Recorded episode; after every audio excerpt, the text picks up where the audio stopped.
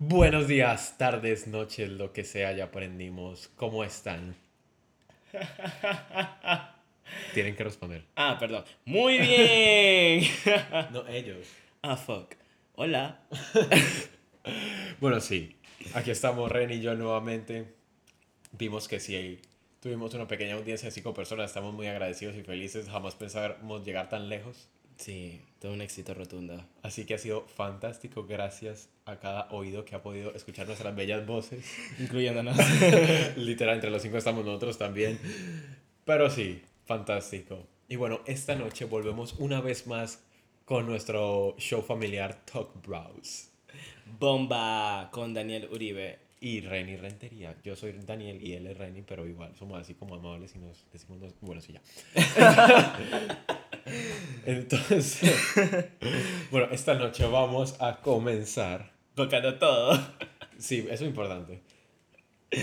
Ajá. Bueno, hay que hablar primero de tecnología, como siempre, ¿no? Pero en este caso, eh, creo que es importante también comentar acerca de los dispositivos o aparatos que nos parecen muy interesantes o en slash útiles o slash que queremos en nuestro wishlist para Ah. poder conseguir, ¿no? Entonces, a ver, comienza tú. ¿Qué dispositivo crees que es como genial y que toda persona debería tener en su vida o te gustaría conseguir, pues? Bueno, en verdad, no sé si todo, toda persona debería tener en su vida, pero que me parece fantástico y que deberían hacer cosas más como esas, son los Roombas que limpian la casa. Porque de verdad, o sea, de, cualquier aparato que me haga hacer menos cosas es bienvenido a mi existencia. Porque de verdad, hacer todas esas labores de la casa quita demasiado tiempo. Y que por lo menos una máquina te barra. Eso, Tra- Trapea también, ¿no? Hay unos que sí. Como que No estoy seguro. y limpian y... Probablemente, yo no estoy seguro si llegan hasta allá. Pero con tal de que, o sea, con solo que me barran, yo estaría ya feliz. Así que eso me parece fantástico. Y ahora, ¿qué me cuentas? Bueno, antes de contarte el mío, ¿tú viste el de, creo que se llama Xiaomi? Claro, Xiaomi, Xiaomi. Que tiene un app y entonces tú pones la ruta de tu casa, etcétera, etcétera, etcétera, Sí. etcétera. Esos son súper cool porque, o sea, normalmente estos Roombas lo que hacen es que primero tienen como un tiempo de setup. Ajá. Entonces hacen como mapeo de tu casa. Y luego que hacen el mapeo ya saben, ya ven como la ruta más óptima para, para hacer el, la limpieza y eso. Y luego uno les puede decir como que, ah, ok, todos los días a las 3 de la tarde barre. Entonces el man va, barre y luego regresa a su estación de carga y es que, ah, bueno, energía para mí. Yo quiero. O sea, es súper cool. Literalmente, uno nada más se tiene que acordar, es como de sacar la basura y ponerla en la basura. O sea, y eso ya es, eso ya es fantástico. Bueno, Ajá, pero y entonces, ahora. yo. A ver, me gustaría hablar uno de los uno de uno de los aparatos que compré en el pasado. No sé si sea tan bueno o tan como em, necesario en la vida de la gente, pero hace un tiempo compré una máquina de electroestimulación muscular por electrodos. Y Ajá. tengo que decir que honestamente, digo, eso está creado como para fisioterapia, Ajá. etcétera, para mejorar los músculos y demás. Pero man, ¿qué pasa? Yo estaba como interesado en enroll en el gym, etcétera, pero antes de eso quería ver cómo se podía tipo hackear, porque o sea, yo amo hackear cosas que no, cosas que no Ah, son sí, computadoras. Que no, que no deberían hacer. Exacto. Literalmente yo me pregunté, es que, ok, ¿cómo puedo hackear hoy tal sistema? Y es que, probablemente ilegal. Pero bueno, el punto es que um, yo estaba emocionadísimo viendo cómo estos electrodos podían, entre comillas, aumentar la masa muscular tratando de, de hacerlo de la fricción. de con- estimulación. Ajá, y la cosa con el músculo, whatever. Y man, funcionó. Honestamente funciona la cosa, no puedo decir que no. Es una locura. No sé si la gente debería estar electrocutándose. pero... Sí, no suena muy sano, así como que sano, pero funciona. Oye, entonces. si funciona, funciona y si lo necesitas, y lo necesitas. Yo digo que más que para aumentar masa muscular, creo que es, es muy bueno para reducir, ¿sabes? Como que, Reducir masa muscular. Sí, ¿sabes? Si quieres rebajar. Ah, pero como rebajar grasa. Básicamente, o sea, que se Pero, queme. o sea, quema grasa también. En realidad sí funciona. Yo he visto, ¿qué pasa? Yo lo compré no porque yo dije, man, quiero una máquina. No, no, no. Yo había escuchado de este lugar que sí hacía esta terapia, cobraban dizque 80 dólares una sesión de una hora. Y yo de, de cabezón, obviamente fui. y yo dije, man, show me your secrets, enséñame todo lo que tienes. Y después yo estaba viendo series en Netflix mientras hacía ejercicio. Yeah. Yo no lo podía creer. No. Bueno, para eso entonces está viendo otra. Pero, o sea, era, para mí me parecía, a mí me parecía Ah. súper fascinante cómo podías estar, entre comillas, haciendo ejercicio mientras estás acostado en una cama viendo, Viendo Netflix. Netflix. Entonces era como que, ¿qué está pasando aquí? Era muy Lo único que confuso te hubiera faltado era tomar soda y comer palomitas así, mientras estoy, entre comillas, ejercitando. Literal. Ah, pero bueno, entonces yo después de ahí que mal. Honestly, es una muy mala inversión pagar un montón de dinero por esta maquinita que yo puedo conseguir. Así que, tres doritos después, yo tengo la máquina en mi casa. Yo conectado en mi cama. Y, que y bueno, sí, fue muy divertido. ¿Y qué tal? O sea, una pregunta. ¿Qué? ¿Qué tan efectivo llegó a ser? O sea, al, al punto que uno dice como que, ok, en dos sesiones tengo cuadritos. O, o, o, o es algo como más de commitment y de verdad utilizarla Bueno, te voy a decir la verdad. No, yo no llevé tanta métrica del progreso de eso. Yo ya tenía cuadritos por cosas de la vida. Pero quería como. como. Sí, que incrementar. Ajá, la masa así como en ciertas partes. Y te voy a decir como en, qué sé yo, dos, tres semanas. Ya como que. No necesariamente ni que ¡pam! músculos. Pero pero sí sentías como firmeza y como que pedazos de tu cuerpo como que aparecían. como que, oh, esto no estaba aquí, ahora sí está aquí. Entonces como que te emociona y todo lo demás y quieres seguir. Solo Pero- que, ajá, Una Diez, tres semanas, dos, tres semanas. claro, pero Pero- que tres, dos días. Dos hora. días, dos, tres días, una hora, así. Dos, tres días, no. Estoy hablando de tres semanas seguidas. Es que. Diario, o- una o- hora. Ajá, o un día de salto. Pero, o sea, seis días en una semana. Pero, o sea, tiene que ser como bastante. Para que, para que en realidad, cosa, porque no, no, no, no siento que un poquito cada XY día como que haga efecto. Porque. Ok. ¿sabes? Crece, se desinfla, crece, se desinfla. En realidad es una locura eh, con el gimnasio y todo lo demás, pero si quieres como ser fuerte Ajá. y no solamente bajar tu masa muscular o incrementar tu masa muscular a punta de electroestimulación, es mejor el gimnasio. Así que Moraleja del día. no lo recomiendo si quieres como tener un impacto físico-atlético, Ajá. solo si quieres como moldear ciertos músculos de tu body. Ahora, ojo, no hagas esto en casa. es como que, man, antes sería mucho mejor ir a un especialista, pero si quieres hacer como cosas superficiales, que a mi parecer era totalmente superficial Claro. las cosas, pues. Y si tienes problemas cardíacos, etcétera, no es recomendable. Claro. Wow, qué locura. Pero Actually, qué sí. interesante. Súper interesante, me encanta. Muy bien. Podemos seguir entonces, ahora que cerramos con esto. Para nuestra próxima sección maravillosa de Life Hacks. Rari, ¿tienes algo que comentarnos hoy? Sí, de De hecho sí. Tengo algo muy que comentar. Yo en el día de hoy quería almorzar en comida rápida. Y entonces yo dije, bueno, puedo comprar, qué sé yo, Carl's. Pero en el camino a donde Daisy, mi amiga, yo dije, bueno, ¿qué tal si compro chino? O sea, pollo agridulce con papas fritas, que Ajá. es que me- lo que me gusta comer desde el año pasado. Prácticamente me obsesiono con la comida, me di cuenta. Entonces, yo como Ok. que, mm, ¿qué puedo hacer entonces? Vamos a comprar acá. Voy, compro, pido, mi orden de siempre, Ajá. que muy pocas veces la, la dañan, pues. Ok. Solo una vez fue como que mm, no sabe bien. Pero entonces, cuando abro el plato y todo lo demás, yo dije, oh my god, hay un montón de pollo. Oh my god, hay un montón de líquido. Y yo cuando estaba buscando las papitas, las papitas nunca aparecieron. y yo dije, ah, llamo, pregunto y Ajá. todo lo demás. Y dije señor, bueno, si yo pedí esto y no vinieron las papas fritas, me dije, sí. Yo, Ah, sí, no. Además dije, sí, pollo asado con papas fritas. Yo, no están las papas fritas, señor. Entienda que no está. Ah, sí. sí. no, ¿para qué llamé? Ajá, además dije, no, sí, sí están. Yo, ¡no! Entonces era como que, bueno, voy, no voy.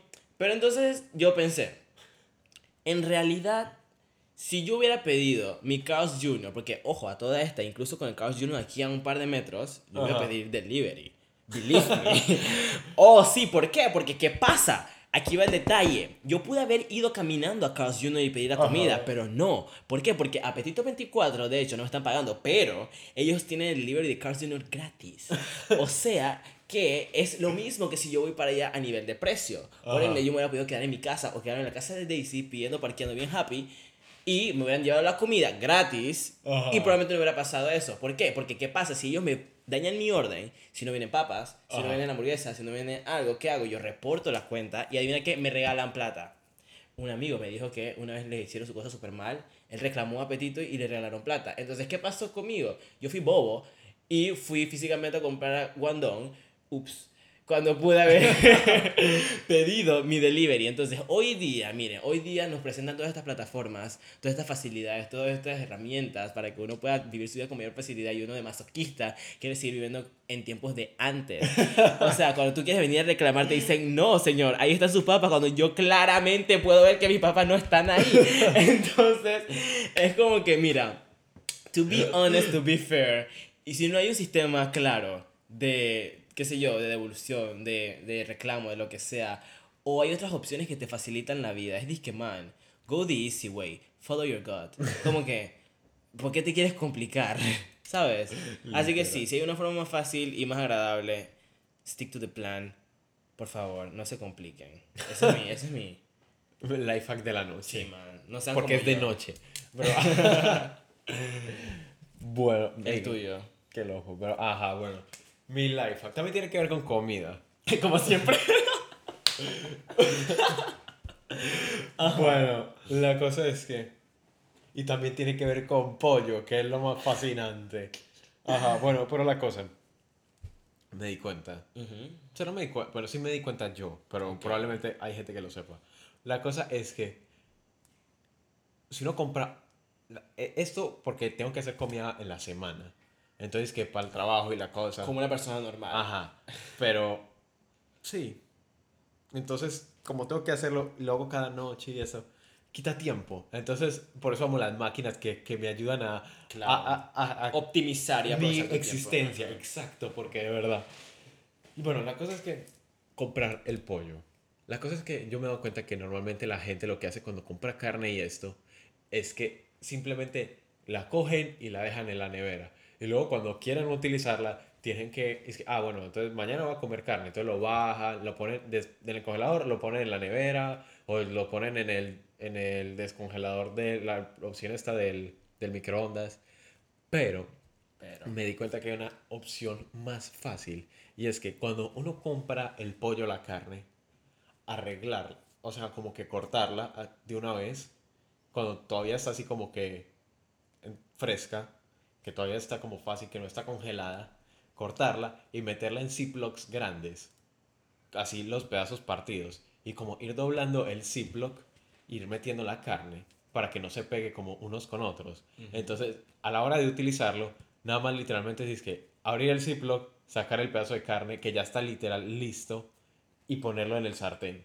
Y eso es cool porque también, aparte de eso, uno puede hasta marinarlo, hacer lo que uno quiera, echarle las salsas que uno quiera ahí mismo y lo deja. Y ya después, literal, esto ya más fácil porque uno nada más saca y pone y ya, caliente y punto. Ya tienes comida. Es fascinante. Entonces, o sea, eso te quita. de- o sea, eso eh, de verdad ahorra demasiado tiempo que de tener que, que descongelar y todo. Porque descongelar quita demasiado, demasiado. Sí.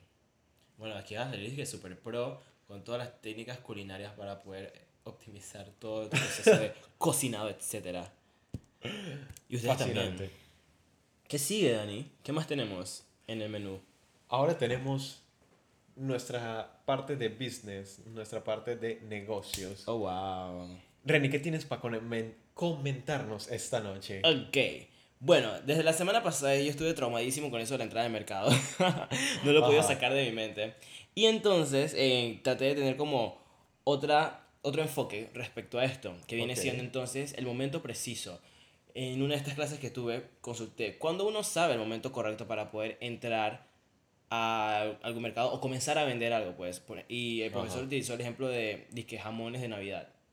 Claro. Digo, muy buen ejemplo de su parte. Exacto. Pero no todo el mundo ofrece jamones de Navidad. Entonces, como que, wow, incluso siendo tú o una empresa o siendo tú un- una persona que trabaja y le gustaría un empleo, ¿cómo sabes cuándo es el preciso momento para poder, qué sé yo, presentar tu currículum, aplicar a posiciones o comenzar a ofrecer tu producto? Entonces yo pensé, ok, basándonos en la premisa que tiene que ver con tu ventaja competitiva ¿no? Y el valor que puedes ofrecer, Exacto. y considero que una vez tú sientas que te alineas a la competencia, estamos hablando tanto de a nivel empresarial como a nivel de, de un colaborador, es decir, que sé yo, tienes tu licenciatura, Ajá. tienes tu, qué sé yo, una maestría o, o no sé, como quieras. Entonces, justo en ese preciso momento creo que estás preparado para poder competir, esa es la palabra clave del asunto. ¿Por qué? Competir, claro. Porque además de complementar, qué sé yo, o al cliente, o al jefe, o lo que sea, también tienes que competir para ser seleccionado. Exacto. Entonces, Ya sea por el cliente o ya sea por ujú. el contratante, por... pero entonces, la duda estaba en, ok, me preparo aquí, me preparo acá, pero ¿cómo te das cuenta? ¿Cuándo? Porque, ¿qué pasa? Claro. Tú puedes pensar, ok, yo estoy estudiando ya, pero me siento semi preparado para poder afrontar tal posición. Ajá. Pero probablemente por no tener el, el título, no te van a pagar lo que le pagarían a alguien con el título. Pero entonces tienes el título de licenciatura, dices, ah, ok, me pueden pagar como alguien de, o como un licenciado. Pero entonces no tienes maestría, entonces piensas, ah, ok, déjame estudiar la maestría para que me paguen como Ajá. un máster. Ah, ok, pero entonces no tengo el doctorado, entonces déjame estudiar el doctorado, entonces ya tienes 40 años, 30 años. Exacto. Y en realidad debiste entrar en algún momento. Entonces, son, no sé, no sé, no estoy seguro cuántas son las plazas o todas las oportunidades que tienes como para poder estudiar y trabajar a la vez, ¿sabes? Para poder Claro. complementar tu estudio, pues. Pero desde el nivel empresarial, entonces, si tú no te encuentras como, no sé si con los recursos, los recursos suficientes o con una propuesta de mercado suficientemente competitiva para poder pararte al lado de Claro. aquellos que ya tienen más tiempo. Entonces, como que, wow. Entonces, mi conclusión con todo esto, ¿cuál fue? Tienes que prestar mucha atención a las oportunidades que hay. ¿Por qué? Exacto. Porque, digo, vale mucho que tú estés totalmente preparado, whatever lo que tú pienses, pero no va a ser hasta que alguien más te valide, que eso fue lo que hablamos la pasada también, que, Exacto. que quién sabe, eh, no va a ser hasta que hay una plaza, un espacio, una oportunidad o una persona con la necesidad que tú ofreces que se completa el proceso, porque en realidad uno, como dije, se puede preparar todo lo que quiera, pero anda, no es hasta que se valide el proceso. Entonces, em, nos damos cuenta que no es una cosa unilateral. Sí. Quería decir, bueno, no sé desde el punto de negocios, pero por lo menos desde el punto de recursos humanos, en el- como en el proceso de contratación de un candidato, también se toma mucho en cuenta ahora la capacidad que tiene la persona, la capacidad y la experiencia que tiene.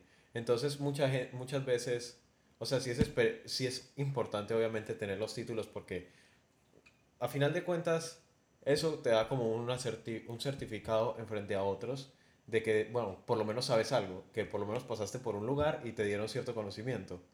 Pero experiencia en la que has hecho cosas, en la que has podido demostrar lo que en verdad sabes, sea empírica o ya sea de una manera ya oficial, tiene mucho más valor. Porque a final de cuentas, ahí estás demostrando que en verdad sabes. Y, por lo menos en la universidad y todo eso trabajando, me he dado cuenta que, o sea, en verdad, si uno se queda con todos estos conocimientos de universidad, todos estos conocimientos académicos y eso, no es suficiente. De verdad que es algo que, si uno quiere como trascender, no se puede quedar con eso. Porque hay cosas que uno aprende en el trabajo que nunca van a verse en las universidades y eso, porque por lo general, la, como toda esta fuerza laboral está evolucionando muchísimo más rápido que los sistemas educativos. Entonces es como algo que es casi que insuperable, como que no, es, no, no, hay, no existe como esa capacidad de que una universidad se mantenga al nivel del mercado completamente, porque, o sea, siempre el mercado está cambiando y la universidad antes tiene que estar ahí día tras día tratando de mantenerse, educando a sus profesores y todo eso. Y muchas veces hasta los mismos profesores no tienen experiencia de campo, sino que también son completamente académicos. Entonces eso también puede ser un limitante. Entonces yo digo, a la hora también, o sea, y poniéndolo como en paralelo junto con, con, el, con el mercado, con los negocios, yo digo, es importante que la gente comience a meterse. Y tal vez no poner la cara directo, o sino también asociarse, o también comenzar como, como empleado, para por lo menos ganar experiencia y entender de cómo se están moviendo las cosas afuera y ver el- la, cómo se está viendo como las tendencias en la vida real y cómo reaccionan las personas reales ante esas tendencias para poder después tomar decisiones.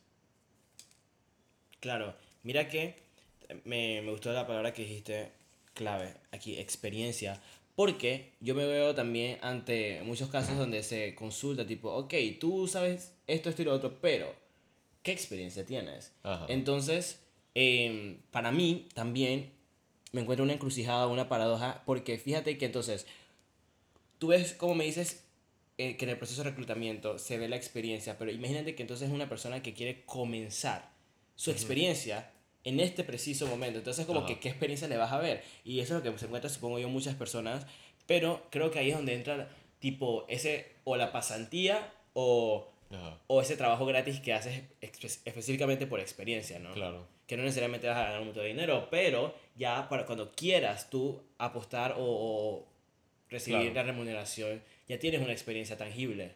Sí, exacto. O sea, lo que yo digo, digamos, parte de como el tiempo mientras estaba como en el colegio y esto, lo que buscaba también era como conocer personas y aprender cosas. Porque yo sabía que a final de cuentas, en el instante tal vez no me iba a dar plata, pero eso a final de cuentas, por lo menos, no, no esas cosas o esas acciones o eso que tomé específicamente me iba a dar dinero, pero por lo menos me iba a dar como, como ese escalón para poder llegar a las cosas que estaba buscando. Y hasta cierto, o sea, por lo menos hasta este punto puedo decir que todo lo que hice en este momento me han ayudado demasiado y han sido los pilares que me han permitido llegar hasta este punto. Genial. Bueno, también quería hablar de otra cosa, que en realidad es que no me acuerdo qué era. Allá la vida. Bueno, brevemente me gustaría también tomar, em, tomar este momento para hablar de lo de la toma de decisiones.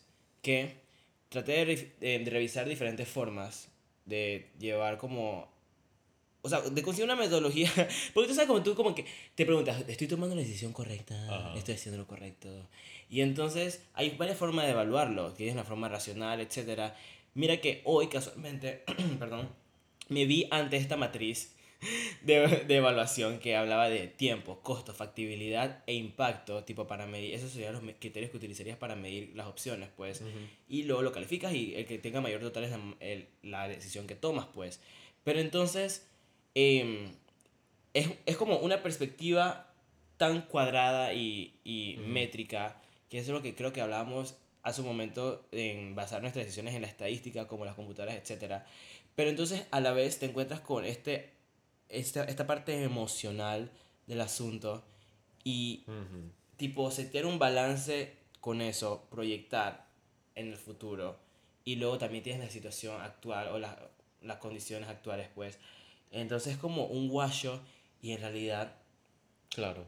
como que como sabes cuál es la correcta Sí, algo que he visto que la gente hace en finanzas, eso es una locura porque por lo menos los reportes de finanzas he visto que la gente los hace mensuales, por cuatrimestre y anuales.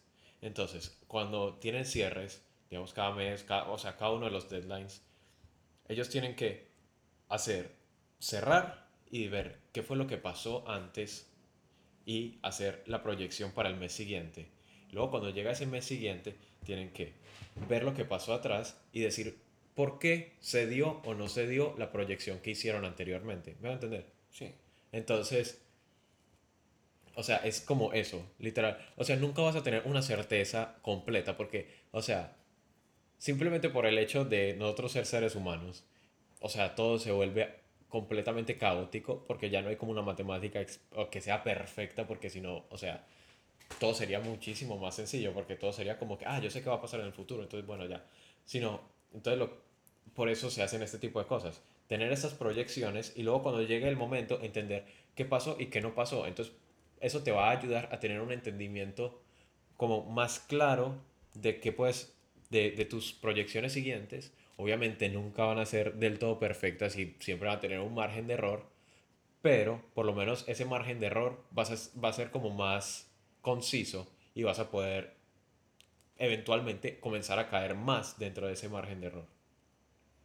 sabes que lo que dices es no apostar por un qué sé yo un precedente que diga que de aquí a acá esto es ah, o sea Ajá. esto y esto, ya. sino como que ir constantemente controlando el proceso para ver cómo se Ajá. desempeña cada cosa. Ahora, si yo hago como una evaluación entre dos corrientes totalmente distintas, ¿cuál sería en la acción a tomar? Hago ambos, o sea, controlo ambos procesos a ver cuál... O- pero una pregunta, ambos, o sea, uno influiría sobre el otro en algún punto. De hecho, sí, simplemente porque la variable principal Ajá. viene siendo una. Entonces, es como que agarrar y someter un ente o un sujeto a diferentes cosas. Entonces, simplemente como para evaluar el desempeño de cada una, para definir entonces cuál es la mejor opción. Claro, tendría que haber un monitoreo. Pero obviamente, o sea, siempre, por el hecho de, cuando ya se, se habla, porque la matemática es algo totalmente abstracto, ¿sí me va a entender? No es como completamente tangible. Entonces, cuando eso se traduce a la vida real, siempre tiene su margen de error. Por eso es tan usado en la estadística y en general. Porque existe. Porque nunca es como que, bueno, vamos a hacer, digamos, las personas no dicen como que, ok, el mes entrante vamos a tener un 110 de, de crecimiento en nuestras ventas. Y que ah, cuando llegue ese, ese punto van a tener el 110.000. Claro, ajá. Exactamente. Entonces es como que, bueno, llegar a ese punto no se dio 110, se dio 90%. Entonces ver las variables, por qué sí, por qué no. Y eso es lo que te digo, eso es lo que va a dar el entendimiento. Si son diferentes variables, tomar cada una y ver cuál es el, el desempeño de cada una. Porque a final de cuentas, el monitoreo de ambas o de, bueno, la cantidad que sea, te va a permitir tener ese entendimiento a final de cuentas que van a necesitar. Va a ser tedioso, va a ser grande, pero a final de cuentas si quieres tener entendimiento para poder tomar decisiones más acertadas, va a necesitar ese conocimiento previo. Interesante. Marisa, porque casualmente eso que tú acabas de describir es que lo que yo hago como para otras personas. Y básicamente lo que hago es ver la tendencia o el índice y luego eso obviamente proyectarlo para el futuro y ver qué variables se pueden como cambiar. Ajá. Pero entonces se vuelve como, como has dicho tú, caótico cuando se vuelve, cuando son como opciones una independiente de la otra pero al, al momento de proyectar es como que tan incierto. Ese es el detalle. Y, y es más allá porque no tiene que ver precisamente con números, sino como por acciones. Así que ahí es cuando yo como que, bueno, ¿sabes qué, man? Vamos a dejar que fluya Ajá. y vamos a ver qué pasa, simplemente por las oportunidades del mercado que yo no puedo controlar. Exacto. Listo. bueno, hay que hablar de alguien. Esa es la maravillosa manera de cambiar de tema. Yo sé que te encanta, yo sé que te encantan todos. Ajá. Bueno, ahora vamos a hablar de la persona. ¿Quieres comenzar? ¿Quieres que comience? ¿Cómo hacemos? Ok, yo digo su nombre. Se llama Bill Gates. Ok. La cosa, este, en esta noche quisiera hablar de Bill Gates porque en verdad el tipo me parece una persona demasiado interesante por todo lo que ha hecho a lo largo de sus años. A mí me Ajá. parece una persona demasiado adinerada. También, indiscutiblemente. ok, continúa. Cuéntanos qué ha hecho. Ok, como por encima, pues tampoco es que yo sea un erudito en él. Licenciado en Bill Gates. Ah, la cosa, ok. El tipo comenzó este emporio de Microsoft. Y, o sea, independientemente de todo lo que haya podido pasar en el camino y cosas, locuras con otras empresas o lo que sea, él pudo mantenerse y pudo innovar y llevar al mercado tanto, o sea, su sistema operativo y dar la versatilidad de que diferentes tipos de máquinas pudieran utilizar un sistema operativo con una interfaz gráfica, cosa maravillosa. Ento- porque por lo menos Apple simplemente estaba enfocado en su propio hardware y en su propio software. Microsoft tenía una visión más amplia y atrevieron y tuvieron la capacidad de atreverse a hacer eso. Entonces, eso, eso me parece muy interesante. Y aparte de, o sea, aparte de como que todo eso que él hizo en su juventud con, con esta empresa y todo eso, lo que le ha dado todo ese montón de dinero que vos decís, es, es el hecho de que él ha sido, si no la persona más rica de los más ricos del mundo, durante yo no sé ya ni siquiera cuántos años, pero me parece fascinante el hecho que él ha utilizado gran parte de su dinero para causas benéficas. Entonces, por lo menos él cada año, justo hace poco salió, eh, ellos hacen una cosa que se llama, él, y su esposa hacen una carta cada año explicando como la nueva tendencia que van a seguir, que van a tratar de, de mejorar. Entonces, desde hace tiempo ya andan trabajando con el polio, eh, tratando la erradicación del polio y todo eso.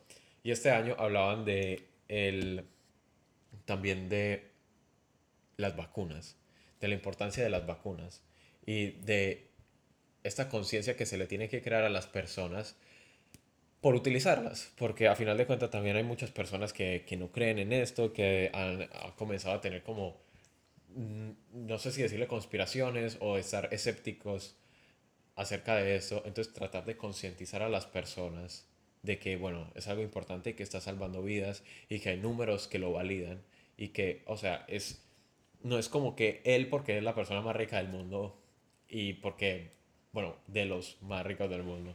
Y porque puede hacer casi que lo que le dé la gana, puede empezar a hacer lo que sea y va a salvar vidas, sino que en verdad tiene algo fundamentado y es, es algo que de verdad está ayudando a personas y que de verdad le está dando calidad de vida y no solo calidad de vida, sino una oportunidad de vida a las personas. Y me parece muy, me parece en verdad fascinante. El trabajo que él ha, ha venido haciendo en conjunto con su esposa me parece que es como remarcable. Y, y pienso que debería haber más gente que en ese tipo de capacidades puedan también como poner, utilizar su tiempo para algo mejor.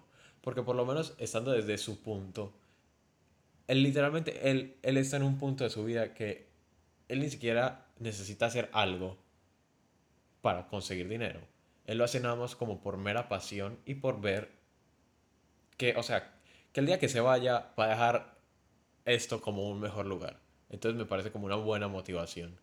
Algo como que bastante interesante que, o sea, hasta cierto punto también todos deberíamos como pensar, como que bueno, poner nuestro granito de arena. Si ya hemos tratado de conseguir o de alcanzar ciertas cosas, como que bueno, es cool también como aportar y esto. Porque en verdad son cosas que trascienden. Bueno, eh, yo como que aprendí un poco de antes de que llegara al éxito de Microsoft. Ajá. Entonces, como que pude ver un Bill Gates tipo, que sea perseverante, bastante inteligente. Sí, sí, sí. Y capaz de desarrollar una cosa que, o sea, bueno, supongo yo que este sistema operativo no estoy seguro qué fue exactamente lo que hizo. Ni siquiera presté atención a esa parte. Pero como que, o sea, algo que fuese uno, comercializado la forma que fue comercializado y dos, el impacto que tuvo como en esta nueva era de la información, pues.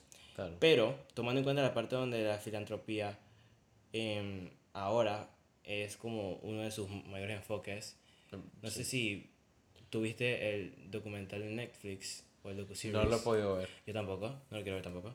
Pero eh, yo considero que eso que tú acabas de decir, de figuras que tanto qué sé yo, tengan la capacidad o se encuentren con, con el poder, qué sé yo, socioeconómico para poder tener un impacto positivo en el mundo, puesto que eso es lo que en realidad se necesita, porque aquellas personas o aquellos, aquellas causas que son importantes, que están, o sea, que representan un riesgo para la humanidad y que necesitan ayuda, muy difícilmente tienen algo, alguien o alguna entidad directamente, uno, capaz y dos, con no solamente con los recursos, sino con la inteligencia necesaria para poder llevar a cabo esto de una forma sostenible. Exacto. Y entonces, eso es como a mí lo que a mí me sorprende bastante porque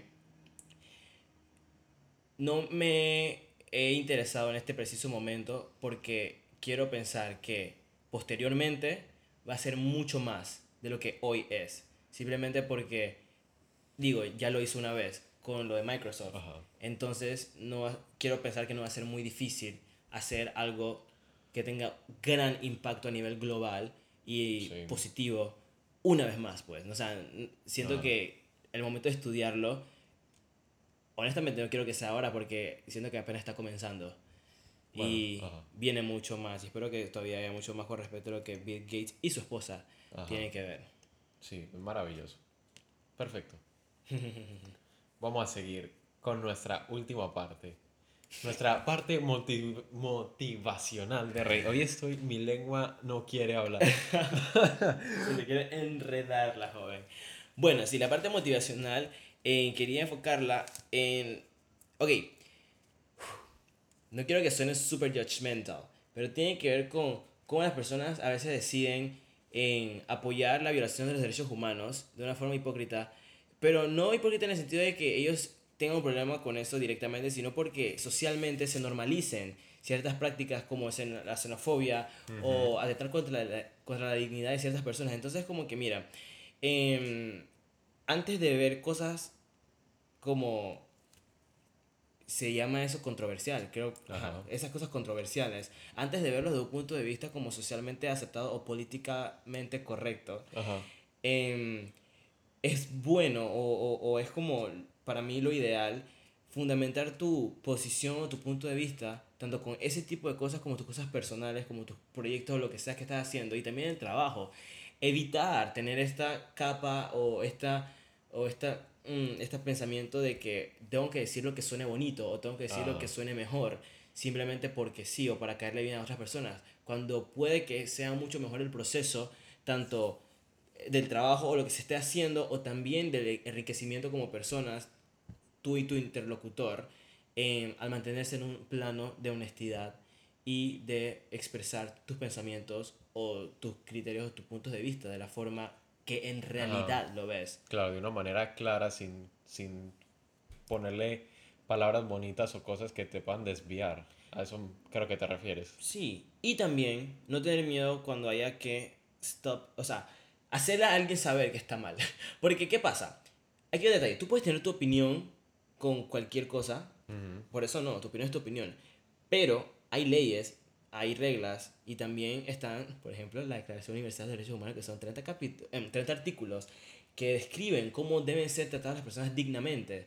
Entonces, eh, siento que es imprescindible pasarse por ahí y revisar aquello, simplemente para no caer en el, en el error de irrespetar a alguien simplemente por ignorancia o porque escuchaste. Entonces, ¿cómo motivo a las personas? es importante educarse en, en, Ajá. en ese tipo de elementos porque te hace mejor persona al final del día. Claro. Y tenerlo desde un punto de vista genuino simplemente te da esa paz interior de cómo estás llevando las situaciones o cómo estás llevando muchas cosas, pues. Así que sí, y también están los objetivos de desarrollo sostenible, que son otros amiguitos que te pueden ayudar a que cuando quieras encontrar norte o ciertos o cierto Nichos. O también eso que está haciendo Bill Gates, tipo ayudar al mundo a ser mejor. Ah. Bueno, si quieres saber o inspirarte cómo puedes hacerlo, ahí está también una lista de diferentes elementos que puedes implementar en tus, en no, tus proyectos, en lo que haces diariamente. me parece fantástico. Todo para hacer el mundo un lugar mejor. Claro que sí. Eso es lo más importante. Fascinante, maravilloso.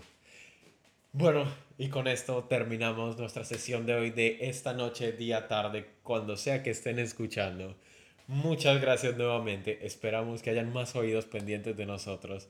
Vamos a tratar de estar aquí. Vamos a seguir hablando, vamos a seguir riendo, vamos a seguir disfrutando.